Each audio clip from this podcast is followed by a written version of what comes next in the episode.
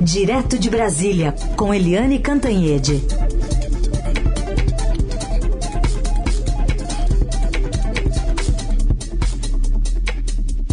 Oi, Eliane, bom dia. Bom dia, Raíssa Carolina, ouvintes. Bom dia, Eliane. Também vamos ao Japão? Ótimo.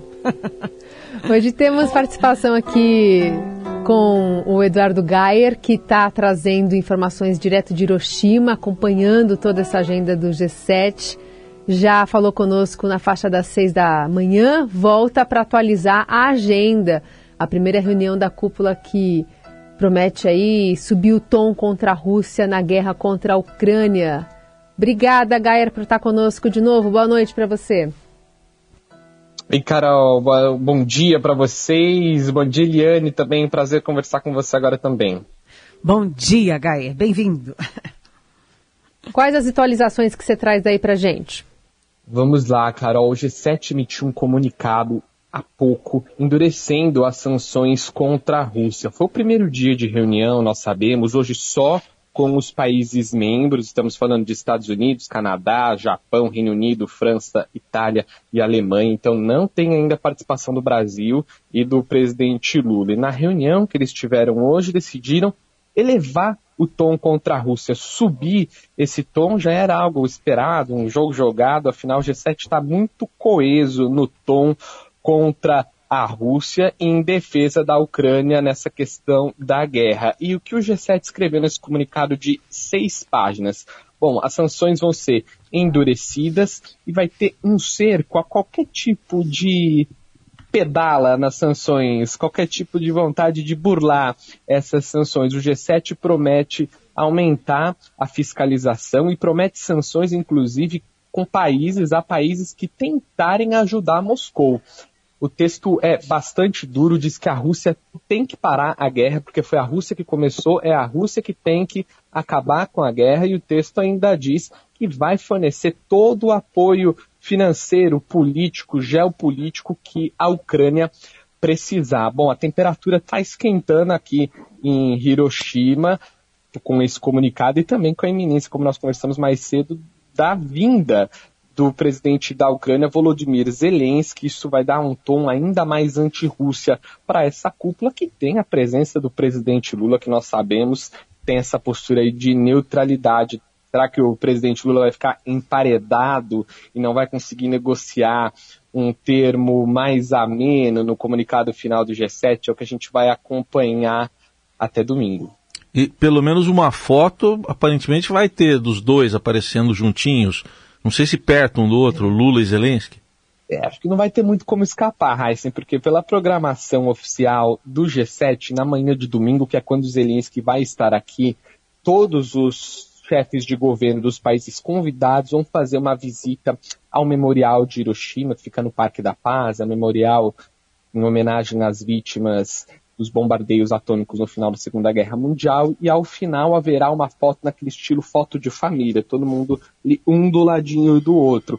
O presidente Lula, portanto, deve ser fotografado ao lado do presidente Volodymyr Zelensky, com certeza um constrangimento para quem não quer tomar lado na guerra, vamos assim dizer. Mas vamos lembrar que o presidente Lula recebeu em Brasília o chanceler da Rússia, Sergei Lavrov, uma atitude que foi bastante criticada pela Ucrânia e o Zelensky, inclusive, convidou Lula para ir para a Ucrânia. Lula não foi para a Ucrânia, mas mandou Celso Amorim, seu negociador, seu assessor para assuntos internacionais. Com certeza fica uma saia justa para o presidente. Acho que disso ele não vai fugir, né?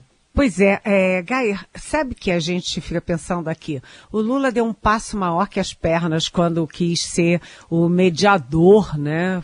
Transformar o Brasil em mediador de uma guerra tão distante do Brasil e uma guerra de peixe graúdo, né? O Brasil não tem uma dimensão política, bélica e econômica para ser mediador de uma coisa desse tamanho. Mas o que se esperava é que o Lula chegasse no G7 como grande líder da área ambiental. Né, chegasse aí levando o grande capital do Brasil, que é o capital do ambiente, da sustentabilidade. É, qual é a pauta do Lula em relação a ambiente, em relação à fome e em relação à saúde, que são as pautas que alavancam o protagonismo do Brasil no mundo. Olha, Eliane, na questão do meio ambiente, realmente essa é uma bandeira que o presidente quer trazer para o G7. Hoje ele teve a primeira reunião bilateral dessa cúpula, foi a primeira agenda oficial do presidente aqui em Hiroshima, um encontro com o premier da Austrália, que é o Anthony que, enfim, o premier da Austrália, desculpa, agora até fugiu o sobrenome dele, mas nessa primeira reunião Albanese, que né? o presidente Lula teve, ele é, é, isso, exatamente. Nessa primeira reunião que o presidente Lula teve, ele prometeu ao premier australiano que a proteção ao meio ambiente é realmente uma bandeira do seu governo, é um compromisso. Ele disse isso para o Anthony Albanese. E agora, ele só não citou né, essa queda de braço aí no, dentro do governo com essa possibilidade da Petrobras explorar petróleo no Rio Amazonas. Sabemos que o Ibama vetou com o apoio da ministra do Meio Ambiente, Marina Silva. Isso gerou um mal-estar dentro do governo, especialmente ali no Ministério de Minas e Energia. Mas a pauta ambiental é realmente uma das tônicas dessa vinda do presidente Lula. Ele reforçou essa questão na primeira reunião bilateral e terá outras oito reuniões para fazer isso. Com certeza vai utilizar esse, essa questão da Amazônia para para ampliar as pontes com a comunidade internacional. Agora, em relação à segurança alimentar, Eliane, o presidente Lula quer realmente levar esse tom para o, o, comunicado conjunto do G7. Vão ter dois comunicados ao final do, do evento. Um só com os países membros do G7, então o presidente Lula não, não vai trabalhar na construção desse documento, e um outro documento, aí sim, G7 mais países convidados, Brasil, Austrália, Índia, Vietnã, enfim, todos esses que estão por aqui. Nesse documento que vai ser negociado, isso é público, o Brasil vai tentar negociar um documento que foca em segurança alimentar. Isso vai ser uma forma de não criticar a Rússia, não fazer ataques mais diretos, não subir o tom contra Moscou e deixar, claro, o tom mais alinhado com o que o Brasil tem propagado em termos de política externa. Agora, não vai dar para falar de segurança alimentar sem falar da guerra da Rússia contra a Ucrânia. É impossível. Então, essa construção do tom que vai ser o desafio para o presidente Lula, eu acredito, num ambiente tão hostil à Rússia, que é o G7, e ainda mais com a presença de Zelensky. Total. Muito bem, Eduardo Gayer vai continuar acompanhando, trazendo tudo aqui, é, mastigadinho e, enfim, com esse, esse calor da notícia acontecendo direto do Japão. Obrigada, viu, Gayer? Bom trabalho aí para você. Obrigada, Gayer. Eu que agradeço. Beijão. Eu que agradeço. Valeu, Carol, Heisen, Eliane. Amanhã, então, ó, o presidente Lula se reúne logo de manhã com o premier japonês. E ao longo do dia tem várias reuniões bilaterais, incluindo o primeiro painel do G7. A gente vai acompanhar e informar tudo na Agência Estado, no Estadão e aqui na Dourado.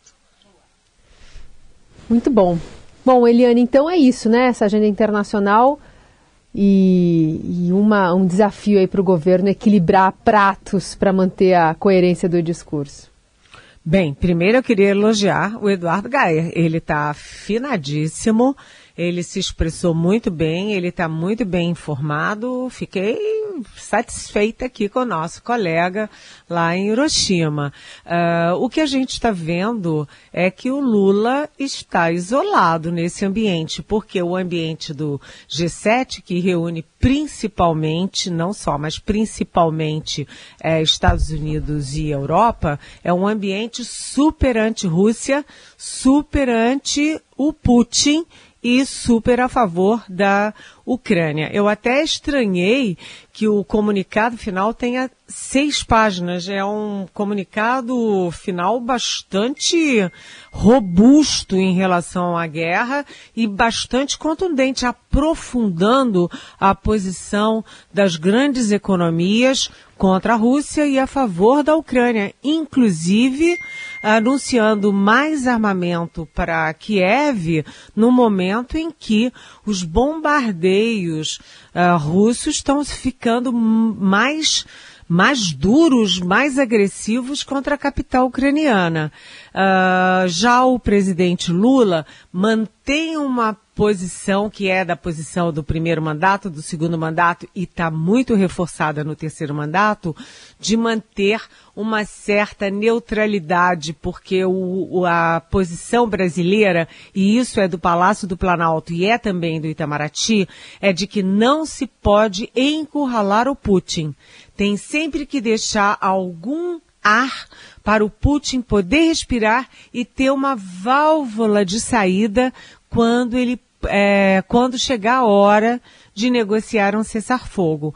Se você encurrala o Putin, essa é a posição brasileira, você não tem depois como atraí-lo para uma mesa de negociações.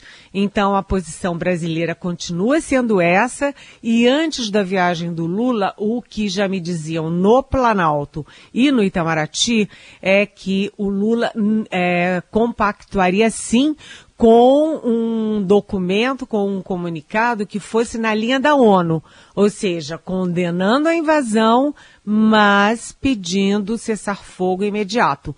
Não foi isso que o G7 fez. O G7 não falou em cessar-fogo, a não ser um cessar-fogo unilateral do Putin, que está longe de vir. Ou seja, vamos ver como é que o Lula, isolado, se comporta nesse, nessa questão que é uma questão de geopolítica internacional muito complexa. Muito bem, atualizações aqui, sempre no portal do Estadão. E, e vamos falar agora de um outro assunto que está mexendo ainda com o ex-presidente Bolsonaro, né, Eliane? Mas ontem Mauro Cid ex-ajudante de ordens dele ficou calado no depoimento à Polícia Federal. E hoje, expectativa nesse inquérito sobre falsificação de atestados de vacinação para o depoimento da Gabriela, Gabriela Santiago Ribeiro Cid, a mulher dele. Pois é, é, foi uma reversão de expectativa, né? Esse, esse depoimento de ontem do Mauro Cid, porque todo mundo trabalhava com três hipóteses né, a hipótese, ah, primeiro, a menos viável de uma delação premiada, segundo, ele matar no peito e dizer que ele fez tudo sozinho e que o pobrezinho do Bolsonaro não sabia nada, e uma solução de meio termo, que seria ele dizer, ah, olha, é, tudo bem, eu fiz e fiz porque eu cumpro ordens do presidente da República. Eu, como ajudante de ordens, apenas cumpro ordens. Aliás, eu como ajudante de ordens e como militar. Né, já que ele é tenente coronel da ativa do Exército. Mas não foram nenhuma, não foi nenhuma dessas três alternativas. Ele optou por uma quarta alternativa que é ficar em silêncio.